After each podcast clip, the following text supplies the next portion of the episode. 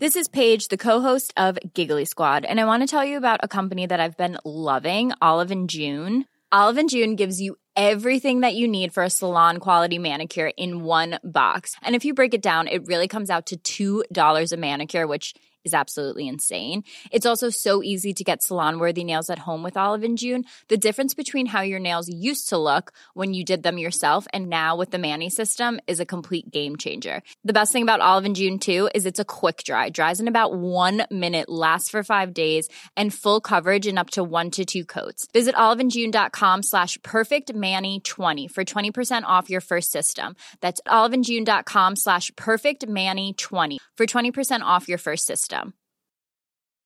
Say hello to a new era of mental health care.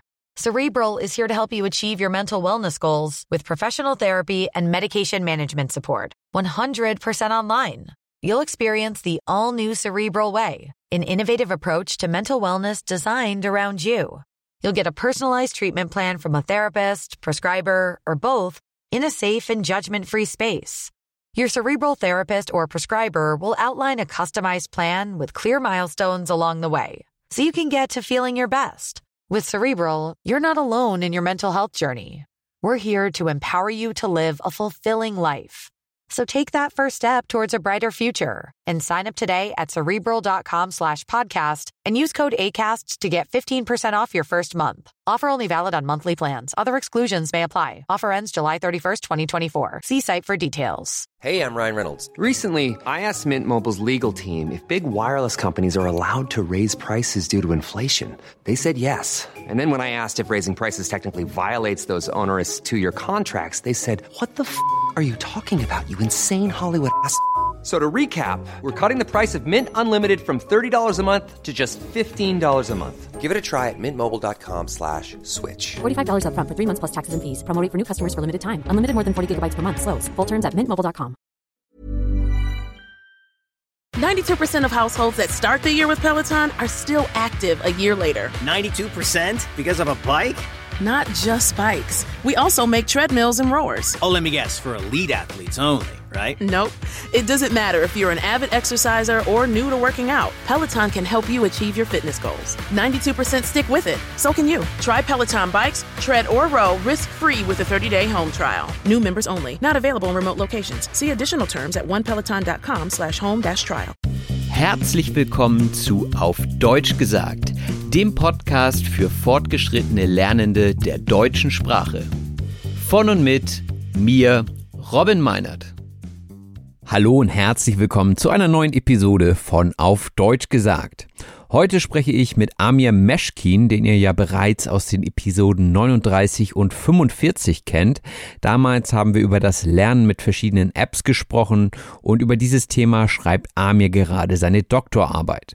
Dazu ist er kürzlich aus dem Iran nach Deutschland gezogen und das ist natürlich ein spannender Lebenswandel, der kulturell als auch formell durchaus herausfordernd ist. Darüber werden wir also sprechen und in der Sprachanalyse könnt ihr euch wie immer über interessanten Wortschatz wie den Kulturschock und das Sperrkonto freuen. Jetzt wünsche ich euch viel Spaß mit der Episode. Wir hören uns gleich wieder in der Sprachanalyse. Das Gespräch. Hallo und herzlich willkommen beim Auf Deutsch gesagt Podcast, lieber Amir. Hallo Robin, vielen Dank für die Einladung. Es freut mich sehr, wieder mit dir sprechen zu dürfen. Ja, es ist unsere dritte Episode jetzt gemeinsam. In der ersten haben wir uns ja erst so kennengelernt, sage ich mal, über deine App Davilo. Dann in der zweiten haben wir über Clubhouse gesprochen, äh, wo wir auch immer noch tätig sind.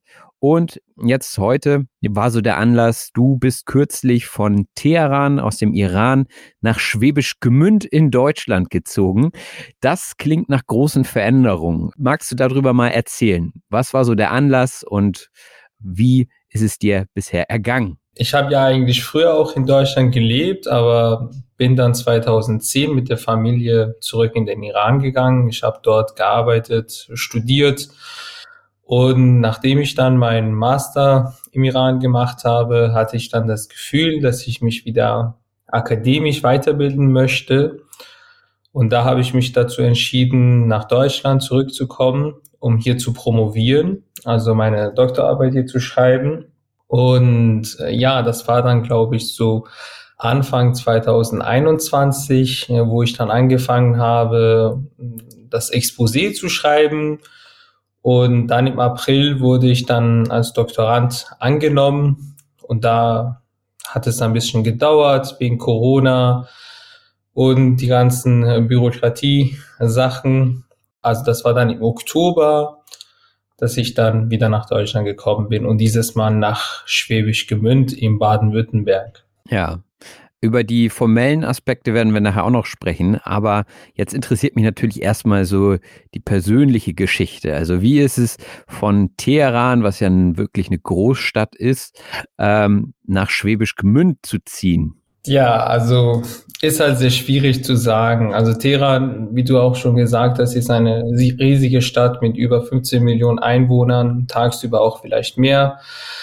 Und äh, ja, Schwäbisch Gemünd ist eine relativ kleine Stadt mit circa 60.000 Einwohnern und äh, ist eine sehr ruhige Stadt und äh, dieses ruhige, diese Stille kann man sowohl positiv sehen als auch negativ, je nachdem, was für einen Charakter man hat. Aber darauf muss man sich schon äh, einlassen. Daran muss, daran muss man sich auch gewöhnen, finde ich, äh, wenn man jetzt aus so einer Großstadt kommt. Es ist halt schwer. Man kennt hier nicht so viele Leute, man hat wenig Kontakt und Corona spielt ja auch noch eine zentrale Rolle in unserer Zeit. Man hat weniger Möglichkeiten, neue Leute kennenzulernen. Aber nach sechs Monaten habe ich langsam das Gefühl, dass ich mich äh, langsam aber sicher an alles gewöhne. Hm. Hast du so ein, zwei Beispiele, woran das deutlich wird? Also vielleicht ein Unterschied, ähm, kulturelle Unterschiede oder irgendeine Situation, die du erlebt hast, was so ein bisschen diesen, ja, vielleicht auch diesen Kulturschock ein bisschen besser erläutert? Also ich bin ja eigentlich mit der deutschen Kultur aufgewachsen, aber ähm, ich sehe schon viele große Unterschiede, besonders zwischen den Städten. Zum Beispiel sonntags, wenn man hier auf die Straße geht, dann sieht man wirklich keine Menschenseele, man sieht wirklich niemanden, man sieht auch keine Tauben, keine Vögel, man sieht nichts. Aber auch wenn man zum Beispiel so ab, ab 20 Uhr auf die Straße geht, auch unter der Woche, dann sieht man auch wirklich wenig Menschen. Aber in Teheran ist es komplett anders. Wenn du auch um zwei Uhr nachts auf die Straße gehst, dann siehst du viele Menschen auf den Straßen. Oder auch besonders am Wochenende ist die Stadt sehr voll. Alle Menschen gehen auf die Straße, gehen in den Supermärkten, in, in, in Restaurants, die haben ihren Spaß, die treffen sich. Es ist viel lebendiger sozusagen als mhm. diese kleine Stadt, aber diese Stille und diese Ruhe kann man ja auch natürlich genießen. Man kann, man hat dann mehr Zeit für sich selbst, man kann an seine Arbeit, an seiner, zum Beispiel bei mir, an meiner Doktorarbeit kann ich dann mehr arbeiten, mehr Zeit darin investieren. Aber äh, wie gesagt, man braucht dann halt Zeit, um sich daran zu gewöhnen. Hm. Ja, und als junger Mensch will man natürlich auch in einem neuen Land oder in einem anderen Land dann auch äh, Anschluss finden. Und ja, hast du da vielleicht ein, zwei Ideen ähm, für Leute, die jetzt auch nach, nach Deutschland äh, kommen wollen, was man machen könnte, um schneller Anschluss zu finden? Ja, also es gibt verschiedene Möglichkeiten. Wenn man sich für Sport interessiert, gibt es viele verschiedene Sportvereine in Deutschland und dort kann man sich sehr einfach und auch kostenlos anmelden. Äh, zum Beispiel ich äh, spiele seit Jahren Fußball. Ich habe hier so eine Fußballmannschaft hier gefunden in der Nähe von Schwäbisch Gmünd, so 20, 10 Minuten mit dem Bus entfernt. Da habe ich mal angerufen, habe gesagt, ja, ich möchte gerne bei euch Fußball spielen und die haben mich sehr gut aufgenommen und dort lernt man auch neue Freunde kennen. Das ist eine Möglichkeit.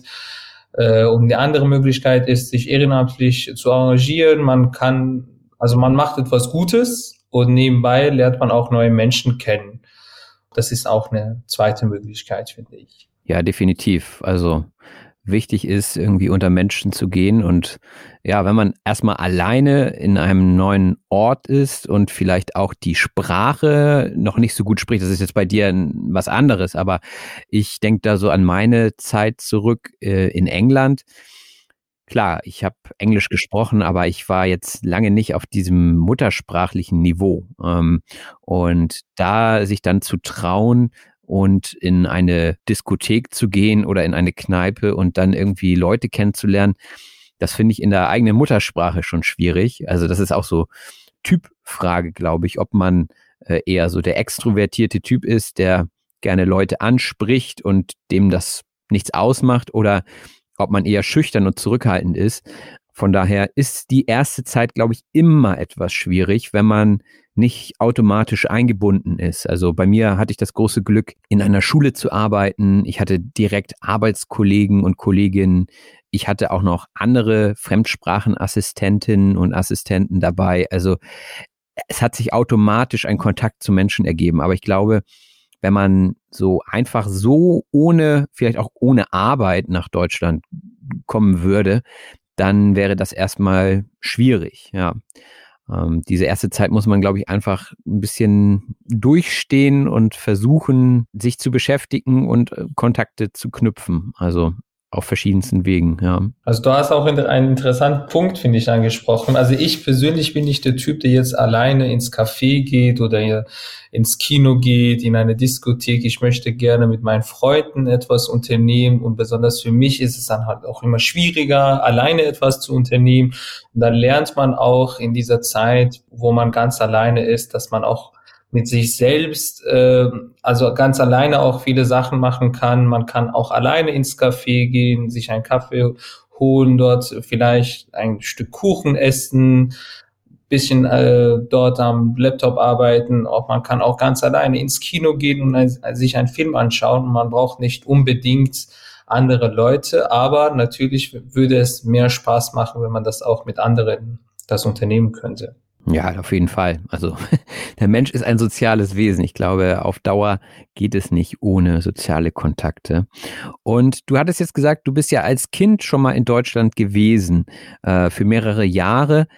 Was würdest du sagen, hat sich verändert? Also ich meine, wenn man jetzt in meiner Position ist, ich habe Deutschland zwar auch aus verschiedenen Perspektiven kennengelernt, auch in der Zeit, wo ich in, in, in England war, hat man natürlich ein anderes Bild zu seiner Heimat bekommen.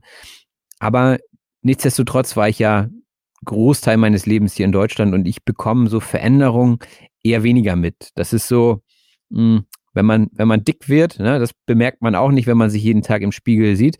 Aber wenn jemand anders einen dann sieht, der sieht sofort, oh, da äh, hat was stattgefunden. Und vielleicht hast du ja auch solche Erfahrungen gemacht mit Deutschland. Wie sieht es da aus? Ja, also dazwischen war es ja so, dass ich so ungefähr äh, zwölf Jahre, 13 Jahre nicht in Deutschland gelebt habe. Aber ich habe dann zwischendurch immer wieder in Deutschland Urlaub gemacht, äh, meine Freunde hier besucht. Äh, es hat sich schon vieles verändert, würde ich sagen, zum Beispiel die Sprache selbst. Äh, die, besonders die Jugendlichen verwenden Wörter, die für mich auch komplett neu waren. Und das sind eigentlich keine deutschen Wörter, das sind, sondern, sondern das sind Wörter, die aus einer anderen Sprache oder aus anderen Sprachen in die Deutsche gekommen sind. Hast du da ein Beispiel?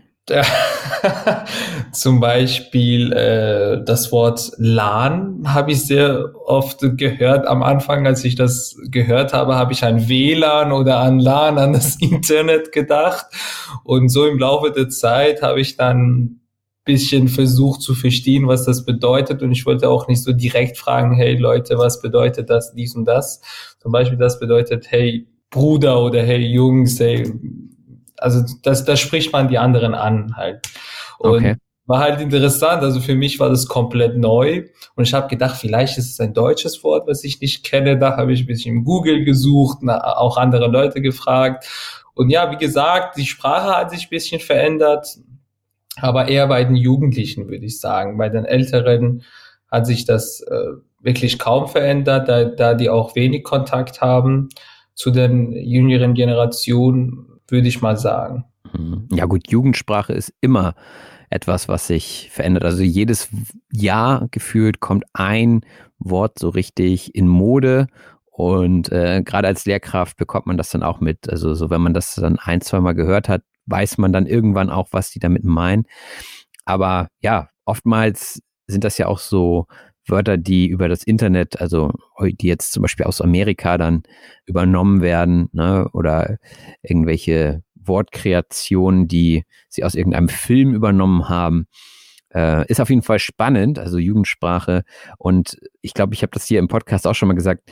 Ich fühle mich da auch nicht so wirklich wohl mit, das Wort dann zu übernehmen, weil irgendwann ist man halt auch nicht mehr Jugendlicher. Ne? und äh, dann kommt man so ein bisschen rüber, als wenn man cool wirken wollen würde. Und ja, das ähm, ist dann vielleicht eher peinlich als cool. Ich glaube, diese Wörter gehören zu den Wörtern, die eigentlich passiv bleiben sollten. Also man sollte diese kennen, aber nicht diese selber aktiv dann halt benutzen. Genau, ja. Viele, also ich sag mal so, der Dauerbrenner in Hamburg ist immer Digger. Also Digger wird immer benutzt und ich habe das überhaupt nicht in meinem Sprachgebrauch, aber es sind viele, viele Schülerinnen und Schüler, die das verwenden und die das nicht im Unterricht machen, Gott sei Dank, aber sobald es zur Pause klingelt, hörst du sie nur noch Digger sagen. Also in jeder Situation, ja. ja, ja. Ist auf jeden Fall interessant, das Thema. Ähm, ja, wir wollten auch ganz gerne mal in Richtung formelle Angelegenheiten gucken, weil ja sicherlich einige Leute auch äh, Interesse daran haben, wie das überhaupt läuft, wenn man sich entscheidet, nach Deutschland zu kommen. Und erstmal die Frage an dich, was ist denn so der erste Schritt? Wie kommt das Ganze in Gang, nachdem du dich dazu entschieden hast, nach Deutschland zu gehen? Also äh, zuerst muss man dann wissen, ob man in Deutschland jetzt studieren möchte oder arbeiten möchte. Das ist äh, die erste Frage, die dann jeder für sich selbst beantworten muss. Wenn man sich dann dazu entscheidet, in Deutschland zu studieren, muss man sich halt bewerben bei den Unis. Und das ist dann halt unterschiedlich. Man kann das über Uni-Assist machen, man kann das auch vielleicht manchmal auch persönlich machen, mit der Uni Kontakt aufnehmen und dann die Bewerbungen schicken, die Dokumente schicken und erst nachdem man die Zulassung bekommen hat, äh, kann man dann den zweiten Schritt machen. Man nimmt dann Kontakt mit der Botschaft im jeweiligen Land auf, also mit der deutschen Botschaft im jeweiligen Land, um das Visum halt zu bekommen. Da braucht man einen Termin. In Ländern, also in allen Ländern ist es halt unterschiedlich, je nachdem, wie viele Leute dann äh, warten, um auf, auf, ein, auf einen Termin warten, dauert es dann, um, bis man einen Termin bekommt. Das kann eine Woche dauern, das kann mehrere Wochen oder auch Monate dauern. Und nachdem man den Termin bekommen hat, geht man dann zur Botschaft. Da muss man die, da muss man verschiedene Dokumente zeigen, zum Beispiel die Zulassung von der Uni, äh, Sprachzeugnisse, da muss man auch äh, Lebenslauf zeigen, äh, Motivationsschreiben muss man auch natürlich zeigen, auch der Botschaft geben. Außerdem braucht man einen Aufenthaltsnachweis. Das bedeutet, wie finanziere ich mich selbst in Deutschland? Also es gibt dann drei Wege, um diesen Aufenthaltsnachweis äh, zu zeigen. Äh, der erste Weg ist, ein Sperrkonto zu eröffnen.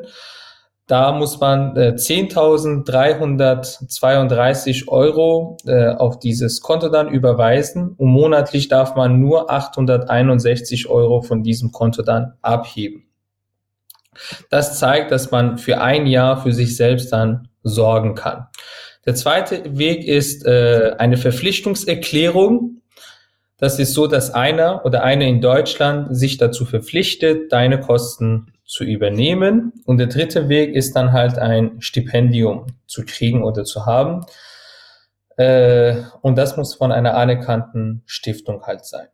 Und bei mir war es so, dass ich ein Stipendium hatte, ein Promotionsstipendium. Mhm. Und wie, wie kommt man da jetzt ran an so ein Stipendium?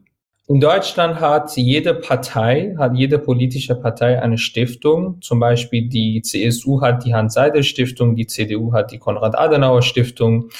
Und da haben diese Stiftungen auf ihren Webseiten bestimmte Fristen eingegeben, da muss man sich halt bewerben. Und dafür braucht man verschiedene Unterlagen, wie zum Beispiel wieder Lebenslauf, Zeugnisse. Und für die äh, Stiftungen ist das ehrenamtliche Engagement sehr wichtig. Man muss sich immer ehrenamtlich engagiert haben. Und da bewirbt man sich, wenn man dann, wenn dann die Bewerbung äh, gut sozusagen akzeptiert wurde, wenn der Stiftung die Bewerbung dann gefallen hat, wird man zu einem Interview eingeladen. Und äh, je nachdem, ob das Interview dann gut war oder nicht, wird man dann als Stipendiat dann angenommen. Mhm. Und du sagtest vorhin, Sprachzertifikate seien auch wichtig. Ja. Was muss man da nachweisen? Äh, je nachdem, was man studiert, muss man entweder TestDAF äh, nachweisen können oder die B2, also B2, das B2-Zeugnis. Ja. B2 heißt, wo mache ich das? Also das kann man an verschiedenen Instituten machen, das kann man am Goethe-Institut machen, das, da, man kann auch die TELC-Prüfung machen, man kann ÖSD-Prüfungen machen. Aber normalerweise haben diese Universitäten und die Hochschulen in Deutschland auf ihren Webseiten dann auch geschrieben, welche Sprachzertifikate sie dann anerkennen. Aber zum Beispiel das Sprachzertifikat vom Goethe-Institut wird überall anerkannt und äh, seit paar Jahren wird auch äh, überwiegend auch TELC akzeptiert und auch angenommen. Also das heißt, du hast jetzt deinen Studienplatz beziehungsweise äh, deinen Platz an der Uni. Du bist jetzt ja kein Student, oder? Gilt das noch als Student? Ja, also bei der Promotion, da kann man auch an der Uni unterrichten, aber das mache ich momentan nicht, da ich ein Stipendium habe. Also ich gelte jetzt auch als Student, aber theoretisch gesehen gibt es auch die Möglichkeit, als Doktorand auch an der Uni zu arbeiten. Das heißt, du finanzierst dich momentan durch dein Stipendium. Ja, und ich habe dann auch einen Nebenjob als äh, Lehr äh, Lehrkraft und ich leite Integrationskurse, die vom BAMF, Bundesamt für Migration und Flüchtlinge, dann halt finanziert werden. Das heißt, das ist dann ehrenamtlich? Nein, das ist äh, nicht ehrenamtlich, aber äh, die, die, die Teilnehmer, die zahlen selber für ihren Kurs eigentlich nichts. Das wird direkt vom Bundesamt für Migration und Flüchtlinge dann halt finanziert. Mhm. Und du sagtest vorhin aber trotzdem Ehrenamt. Ähm, was, was ist es, wo du dich da engagierst derzeit? Ja, also es gibt hier ein Spital, also ein Krankenhaus ne, für die Deutschen oder für die Norddeutschen, da wäre es dann ein Krankenhaus. Genau, und äh, das ist mehr für die älteren Menschen, also was etwas wie ein Pflegeheim, wie ein Altersheim, wo die älteren Menschen normalerweise sind. Und da gehe ich dann zum Beispiel alle zwei Wochen hin und äh, ich werde dann mit den älteren Personen dann halt sprechen, weil die dann auch wenig Kontakt haben, wenig Besuch haben. Vielleicht machen wir dann alle zwei Wochen auch ein Spiel, damit die dann auch so ein bisschen aktiv werden. Und gestern habe ich auch einen Brief bekommen. Ich wurde zum neuen Mitglied des Integrationsrates der Stadt Schwäbisch Gmünd äh, benannt und das mache ich halt, das mache ich halt auch ehrenamtlich. Das heißt, da hängt eine ganze Menge dran. Ne? Man bekommt da nichts geschenkt in dem Sinne. Ähm, also wenn du ein Stipendium bekommst, wie schwierig war es denn letztendlich für dich, ein Stipendium zu bekommen? Ist das etwas, wo man, ähm, ja, sage ich mal, sehr überdurchschnittlich sein muss äh, vom Notendurchschnitt, also von den Abschlüssen her? Oder würdest du sagen, da sollten sich viel mehr Leute drum kümmern und bemühen? Also ich würde sagen, dass sich sehr viele Leute bemühen können, sollen und auch sich bewerben sollen. Äh, nicht nur Noten spielen eine wichtige Rolle, sondern auch andere Faktoren, wie zum Beispiel, also unter anderem dieses ehrenamtliche Engagement. Also am Anfang, um ehrlich zu sein, wollte ich mich nicht bewerben, weil ich nicht damit gerechnet hatte, ein Stipendium zu kriegen. Mein Vater hat äh, mir immer gesagt, ja, also nachdem ich dann als Doktorand angenommen wurde, ja, bewirb dich doch jetzt für ein Stipendium. Das, scha das schadet ja nicht. Ähm, das Schlimmste ist, dass man eine Absage bekommt. Und da habe ich mich dann ein bisschen im Internet schlau gemacht, äh, habe dann die Hans-Seidel-Stiftung gefunden von der CSU und da habe ich gesehen, dass ich noch Zeit habe, mich dort zu bewerben. Dafür braucht man auch zwei Gutachten, Fachgutachten. Bei der Promotion braucht man zwei Fachgutachten. Bei der, bei den Studenten, die ihren Bachelor oder Master machen, brauchen die ein, ein Fachgutachten und noch ein Gutachten für ihr ehrenamtliches Engagement. Je nachdem, äh, also ich habe dann diese zwei Fachgutachten von meinen zwei äh, Betreuern dann halt gekriegt, geschickt und nach paar Tagen wurde ich dann angerufen von der Stiftung und die haben mich dann zu einem Interview eingeladen. Und allein dieser Anruf, äh, mit, mit dem Anruf habe ich auch nicht gerechnet. Ich habe mich sehr gefreut, dass die mich angerufen haben. Und das Interview verlief auch sehr gut. Das hat dann so ungefähr eineinhalb Stunden gedauert. Und da wird man befragt, zum Beispiel zu Themen, was man auch eigentlich studiert. Die wollen auch wissen, wie gut mein Fachwissen halt, also wie das Fachwissen der jeweiligen Person dann halt ist. Und äh, dann fra fragt man die wird man gefragt, was, zum Beispiel zum Thema Politik, zum, zu den neuesten News, Nachrichten, was, äh, was in der Zeitung steht, wie, wie man sich so politisch orientiert. Und äh, nach paar Tagen, bei mir war es ein bisschen länger, nach paar Wochen, habe ich dann die Bestätigung bekommen und wurde dann äh, Gott sei Dank als äh, Promotionsstipendiat äh, angenommen. Aber ich würde dann allen empfehlen, sich zu bewerben. Äh, Schaden tut es überhaupt nicht. Das Schlimmste ist, dass man eine Absage bekommt. Und ich glaube, eine Absage ist wirklich nicht so schlimm. Du hattest gerade den Begriff Fachgutachten benutzt da kann ich mir jetzt nicht viel drunter vorstellen. Magst du das nochmal erzählen, was sich dahinter verbirgt? Ja, also ein Fachgutachten ist äh, etwas Schriftliches, was normalerweise ein Professor oder eine Professorin an der Universität verfassen muss. Und darin beschreibt die Person dann, wie gut zum Beispiel ich mich in meinem Fachbereich auskenne, was mich auszeichnet, welche Stärken ich habe, was ich bis jetzt geleistet habe halt. Also eine Empfehlung von jemandem, der viel Ahnung hat, sagen wir mal so. Also ein Empfehlungsschreiben von jemandem, der viel Ahnung hat. Ja, das ähm, hört sich auf jeden Fall machbar an. Also klar, es ist immer mit ein bisschen Aufwand verbunden, aber man möchte natürlich auch ähm, am Ende was dafür bekommen. Und ich denke, der Deal ja, ist ganz gut, dass man dann eben anstatt arbeiten zu müssen, nebenher doch auch finanzielle Unterstützung bekommt. Aber nicht nur die finanzielle Seite ist sehr gut, sondern auch die anderen Seiten. Also wenn man ein Stipendium von seiner Stiftung bekommt, dann hat man die Möglichkeit, verschiedene Veranstaltungen äh, jährlich zu besuchen. Und dort lernt man sehr viele neue Menschen kennen, dann lernt man neue Freunde kennen. Da hat man auch die Möglichkeit, sich selber fortzubilden, weiterzubilden und die, die veranstalten, die organisieren Veranstaltungen zu allen Themen. Das kann Politik sein, das kann bestimmte wissenschaftliche Themen sein und auf jeden Fall würde ich das wirklich allen Studierenden und Studentinnen und Studenten weiterempfehlen. Das bringt definitiv was. Okay, das war jetzt so die, die Seite, hm, ich sag mal, Universität und Ausbildung. Man braucht aber ja irgendwo auch einen Ort, um zu wohnen. Wie bist du da vorgegangen? Wie hast du deine Wohnung gefunden? Ja, auf der Webseite meiner Uni äh, stand, äh, dass ein neues Gebäude hier in der Stadt eröffnet wurde. Und äh, da gab es auch eine Adresse. Da habe ich mich ein bisschen erkundigt, habe dann auch gesehen, äh, wie die Wohnungen halt, wie viel die Wohnungen halt kosten, wie groß die Wohnungen halt sind und die Bilder haben mich überzeugt, die haben mir gefallen und da habe ich mich dann auch beworben, habe dann Gott sei Dank eine Zusage gekriegt. Aber normalerweise ist es nicht so einfach wie bei mir. Da muss man schon viel suchen. Es gibt verschiedene Webseiten, bei denen man, beziehungsweise auf denen man nach Wohnungen suchen kann. Aber dort findet man wirklich alle Arten von Wohnungen große Wohnungen, kleine Wohnungen, WGs.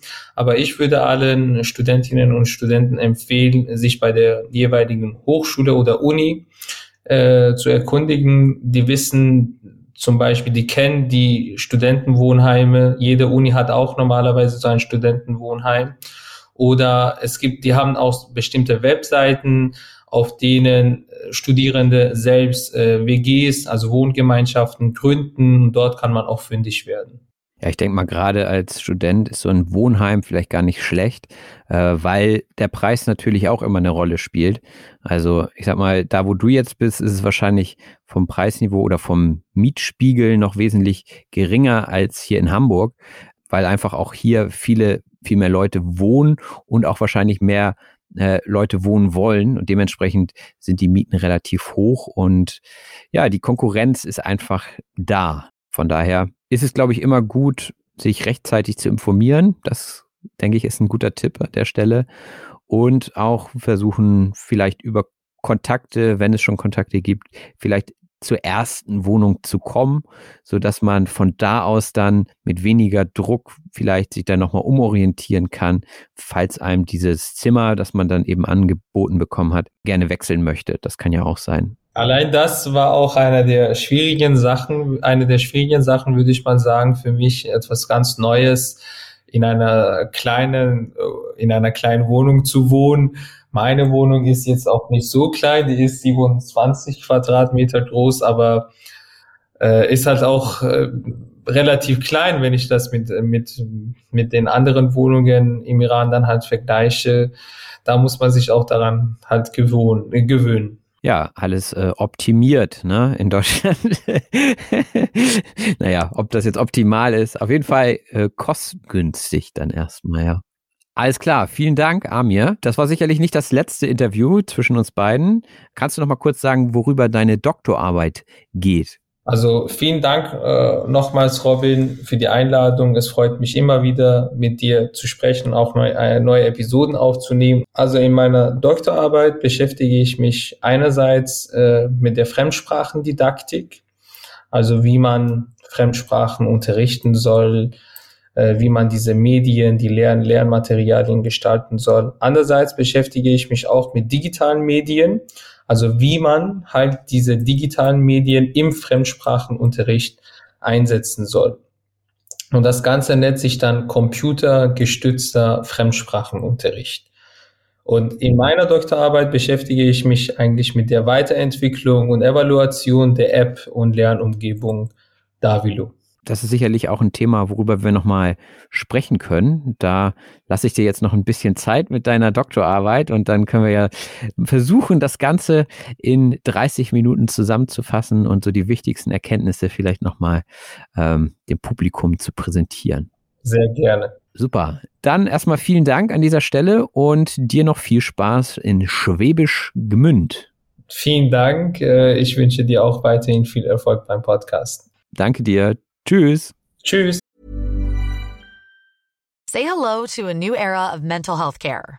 Cerebral is here to help you achieve your mental wellness goals with professional therapy and medication management support. 100% online. You'll experience the all new Cerebral Way, an innovative approach to mental wellness designed around you. You'll get a personalized treatment plan from a therapist, prescriber, or both in a safe and judgment free space. Your cerebral therapist or prescriber will outline a customized plan with clear milestones along the way so you can get to feeling your best. With Cerebral, you're not alone in your mental health journey. We're here to empower you to live a fulfilling life. So take that first step towards a brighter future and sign up today at cerebral.com slash podcast and use code ACasts to get 15% off your first month. Offer only valid on monthly plans. Other exclusions may apply. Offer ends July 31st, 2024. See site for details. How would you like to look five years younger? In a clinical study, people that had volume added with Juvederm Voluma XC in the cheeks perceived themselves as looking five years younger at six months after treatment. Look younger, feel like you. Add volume for lift and contour in the cheeks with Juvederm Voluma XC. Reverse signs of aging by adding volume to smooth laugh lines with Juvederm Volure XC. For important safety information and to find a licensed specialist, visit juvederm.com. That's J U V E D E R M.com. Not for people with severe allergic reactions, allergies to lidocaine, or the proteins used in Juvederm. Common side effects include injection site redness, swelling, pain, tenderness, firmness, lumps, bumps, bruising, discoloration, or itching. There's a risk of unintentional injection into a blood vessel, which can cause vision abnormalities, blindness, stroke, temporary scabs, or scarring. Talk to a licensed specialist to find out if it's right for you. Die Sprachanalyse. Herzlich willkommen zur Sprachanalyse, dem Teil des Podcasts, in dem es um den interessantesten Wortschatz für fortgeschrittene Lernende geht. Und da starten wir natürlich gleich mit einer Liste von eineinhalb Seiten. Diese Liste findet ihr in den Show Notes, also in der Beschreibung zu dieser Episode. Und diese könnt ihr euch gratis runterladen. Und dann können wir auch schon starten mit dem ersten Wort, nämlich ergehen. Ich habe Amir gefragt, wie es ihm ergangen ist in der ersten Zeit in Deutschland. Und ergehen heißt jemandem in bestimmter Weise geschehen oder widerfahren. Also ich habe ihn nicht gefragt, wie es ihm geht, sondern wie es ihm ergangen ist. Das klingt zwar sehr ähnlich, ist aber ein leichter Unterschied, denn hier geht es eher darum, was ihm widerfahren ist, also was ihm geschehen ist. Etwas, was er gar nicht so stark beeinflussen kann. Zum Beispiel, wie waren die Umstände, wie war die Situation, als er nach Deutschland gekommen ist. Äh, wurde er gut aufgenommen von den Leuten oder wurde er eher abgelehnt? Also das ist die Frage nach dem, wie ist es dir ergangen? Und Amje lebt natürlich nicht einfach so in Deutschland, sondern er promoviert. Promovieren heißt eine Dissertation, also eine Doktorarbeit schreiben. Und das tut man dann zu einem bestimmten Thema. Und vorher, bevor man loslegt mit dem Schreiben, muss man ein Exposé verfassen. Das Exposé ist eine schriftlich niedergelegte, erläuternde Darstellung über das, was man vorhat zu schreiben. Also eine kurze Zusammenfassung oder ein Ausblick auf die Doktorarbeit. Und dadurch, dass Amir gerade promoviert, ist er Doktorand. Mit D hinten. Der Doktorand ist jemand, der an seiner Dissertation schreibt. Natürlich gibt es auch die weibliche Form, die Doktorandin. Und auf diese neue Situation als Doktorand in einem anderen Land muss man sich natürlich erstmal einlassen. Sich einlassen auf etwas heißt auf etwas eingehen, offen sein sich nicht dagegen wehren oder sträuben, das hatten wir, glaube ich, in der letzten Episode. Ja, also offen sein und sich einfach, ja, darauf freuen, etwas Neues zu tun. Man muss sich also auf eine neue Umgebung einlassen und das dauert natürlich auch etwas, bis man sich daran gewöhnt hat. Amir sagte, das passiert langsam, aber sicher. Langsam, aber sicher ist eine Redewendung und bedeutet nicht schnell, also langsam, aber unaufhaltsam. Also langsam aber sicher fühle ich mich sicher beim Podcasten. Das wäre auch ein anderes Beispiel. Also ich entwickle langsam eine Sicherheit beim Sprechen vor dem Mikrofon und das ist natürlich etwas, ja, was gut ist, aber was auch viel Zeit in Anspruch nimmt. Genauso nimmt es auch Zeit in Anspruch, wenn man einen Kulturschock verarbeiten möchte. Der Kulturschock ist ein Schreck, den man beim unmittelbaren Kontakt mit einer anderen Kultur bekommen kann. Also das kann in einem anderen Land sein, das kann aber auch schon sein, wenn man in eine andere Stadt fährt manchmal. Also ich habe ja schon öfter erwähnt, dass ich vom Land komme und wenn ich dann damals nach Hamburg reingefahren bin, dann habe ich manchmal auch einen, Kulturschock erlebt. Also äh, einfach eine andere Art des Lebens ist ja auch eine Kultur. Es hat ja nicht immer nur etwas mit äh, In- und Ausland zu tun, sondern einfach eine andere Art des Lebens, eine andere Kultur. Und Amir hat natürlich keinen großen Kulturschock erlebt, weil er schon vertraut war mit der deutschen Kultur. Was ihm so ein bisschen fehlt, ist das Leben in den Straßen, denn in Deutschland ist besonders am Abend meistens keine Menschenseele auf der Straße, zumindest dann, wenn man es mit Teheran vergleicht. Keine Menschenseele heißt niemand, kein Mensch. Ja, die Seele ist ja, ja, eine abstrakte Vorstellung von etwas, das in einem Menschen lebt. Also wenn er stirbt, dann tritt die Seele aus dem Körper. Wenn man religiös ist, glaubt man daran. Und keine Menschenseele heißt aber jetzt einfach nur, dass kein Mensch zu sehen ist in dem Moment. Und das ist natürlich schade, wenn man Anschluss finden will und keine Menschenseele zu finden ist. Anschluss finden heißt Kontakte knüpfen. Das heißt, man kommt in eine neue Stadt und man möchte natürlich integriert werden und sich auch selbst integrieren. Und dazu ist es natürlich gut, wenn man Anschluss findet. Da gehören natürlich immer zwei Seiten dazu. Einmal die Person, die sich integriert und die Person, die Gesellschaft, die jemanden aufnimmt. Jemanden aufnehmen heißt empfangen, bei sich unterbringen oder auch ein- oder beitreten lassen. Viele Menschen nehmen gerade Leute aus anderen Ländern auf, weil sie dort vor Krieg flüchten.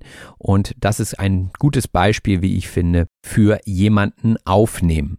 Aber natürlich kann man auch aufgenommen werden in einer Gruppe, wie zum Beispiel in einem Fußballverein oder aber auch in einer ehrenamtlichen Institution. Ehrenamtlich heißt ohne Bezahlung und dient meistens einem guten Zweck. Also wenn ihr euch ehrenamtlich engagiert, dann seid ihr vielleicht bei der Freiwilligen Feuerwehr oder ihr seid in einem Verein, der Essen an Menschen ausgibt, die wenig Geld haben. Das wäre eine ehrenamtliche Tätigkeit, weil ihr kein Geld dafür bekommt. Ehrenamtliches Engagement ist vielleicht eine schöne Abwechslung zum Kneipenbesuch. Die Kneipe ist ein kleines, gemütliches Lokal, das man vor allem aufsucht, um dort etwas Alkoholisches zu trinken. Aber natürlich gibt es da auch nicht alkoholische Getränke und die werden immer beliebter, habe ich so das Gefühl. Also ähm, alkoholfreies Bier zum Beispiel kommt immer sehr, sehr gut an. Wenn man jetzt eine kleine Party machen würde, muss man auch immer einplanen, dass man alkoholfreie Getränke hat, für die Fahrer zumindest oder für die Leute, die nicht trinken wollen.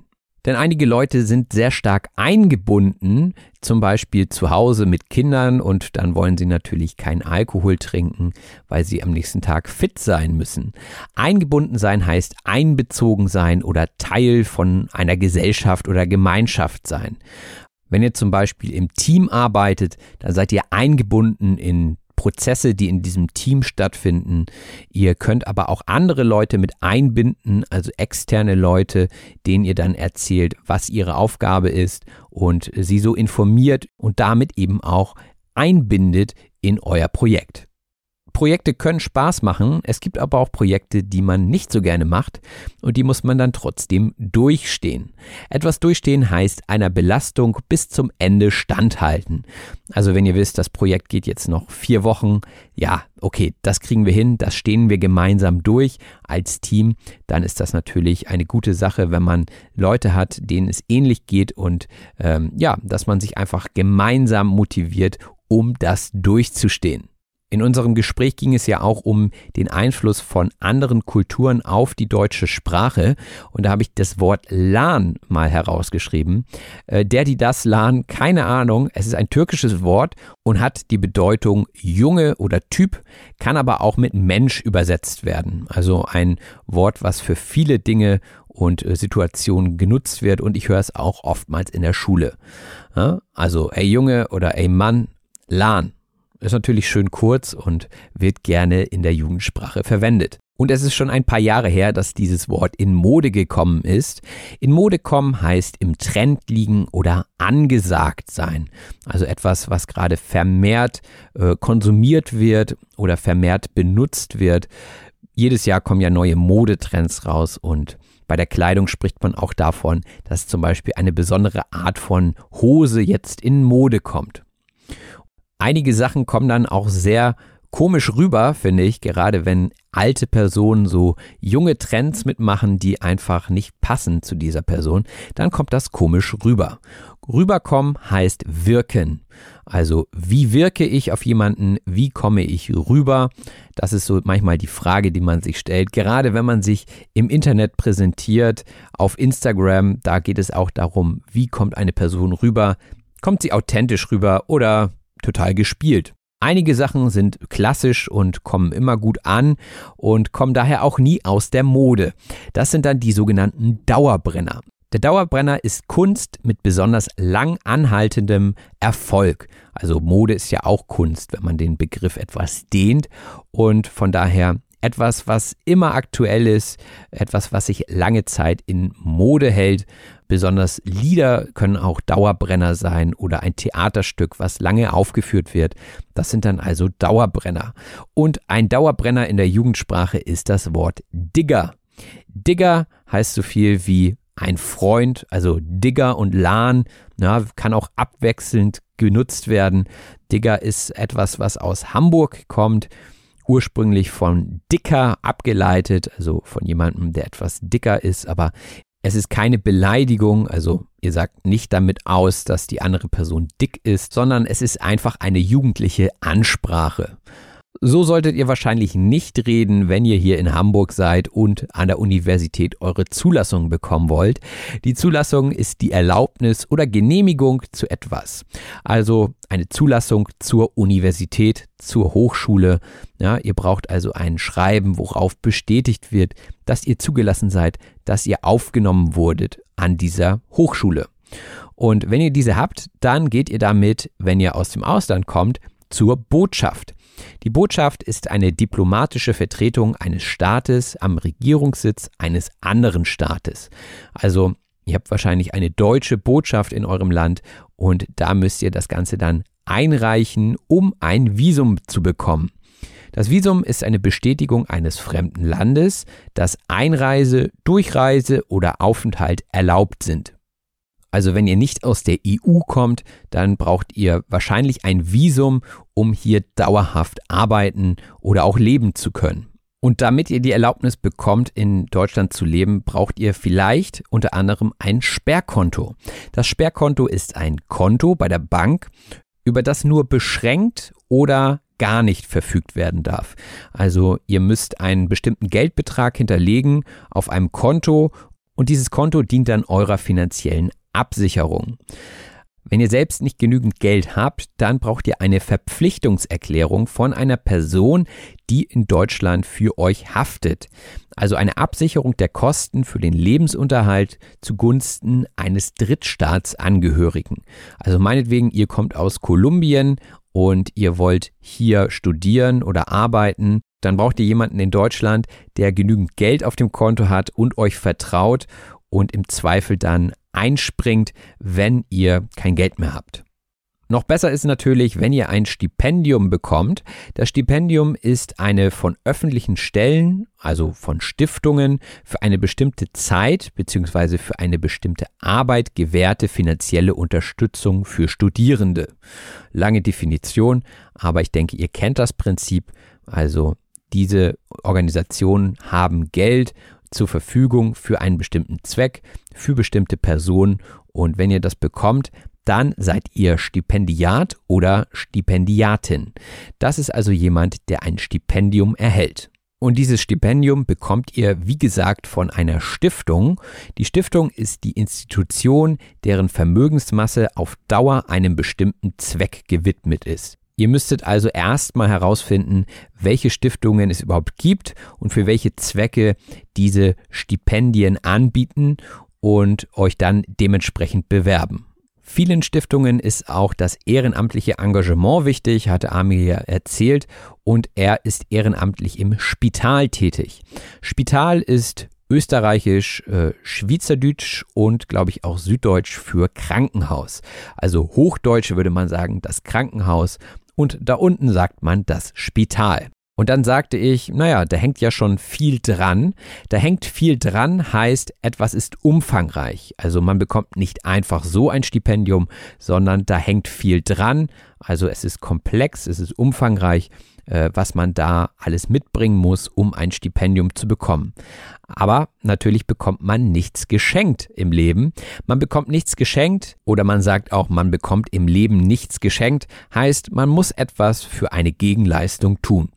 Im Normalfall muss man für sein Geld arbeiten, denn man bekommt nichts geschenkt im Leben. So ist das. Oftmals hilft es aber auch, sich schlau zu machen, um dann herauszufinden, wie man vielleicht leichter sein Geld machen kann oder wie man schneller an sein Ziel kommt. Sich schlau machen heißt sich erkundigen, also Informationen holen. Und das ist natürlich immer der erste Schritt bei allem, was ihr vorhabt, da euch schlau zu machen, denn dann wisst ihr mehr und dann wisst ihr auch mehr über die Schritte, die ihr gehen müsst, um euer Vorhaben umzusetzen. Zum Beispiel würdet ihr euch bei einem Stipendium schlau machen und herausfinden, dass ihr ein Gutachten braucht oder auch zwei. Das Gutachten ist eine Beurteilung eines Sachverhalts durch einen Experten oder eine Expertin, also meistens einen Professoren an der Uni, der bestätigt, dass ihr geeignet seid für ein Stipendium an einer anderen Universität. Also wenn ihr zum Beispiel den Bachelor gemacht habt an einer Uni, und im Ausland dann den Master machen wollt, dann braucht ihr ein Gutachten von eurem ehemaligen Professor. Und in diesem Gutachten steht dann drin, was euch auszeichnet.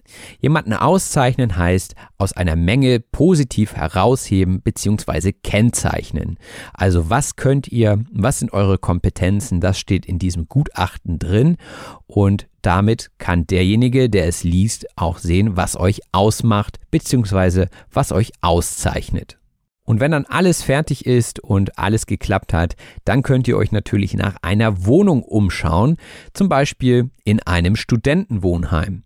Das Studentenwohnheim ist ein Wohnheim für Studierende, also ein Haus, wo viele Studierende drin wohnen. Und natürlich sollte man sich vorher erkundigen über die Gegebenheiten vor Ort, also wie viele Leute wohnen da, äh, sind die vielleicht ganz nett, wie viel kostet die Wohnung. Ja, man muss sich erkundigen. Erkundigen heißt sich informieren, genauso wie sich schlau machen, also ein Synonym.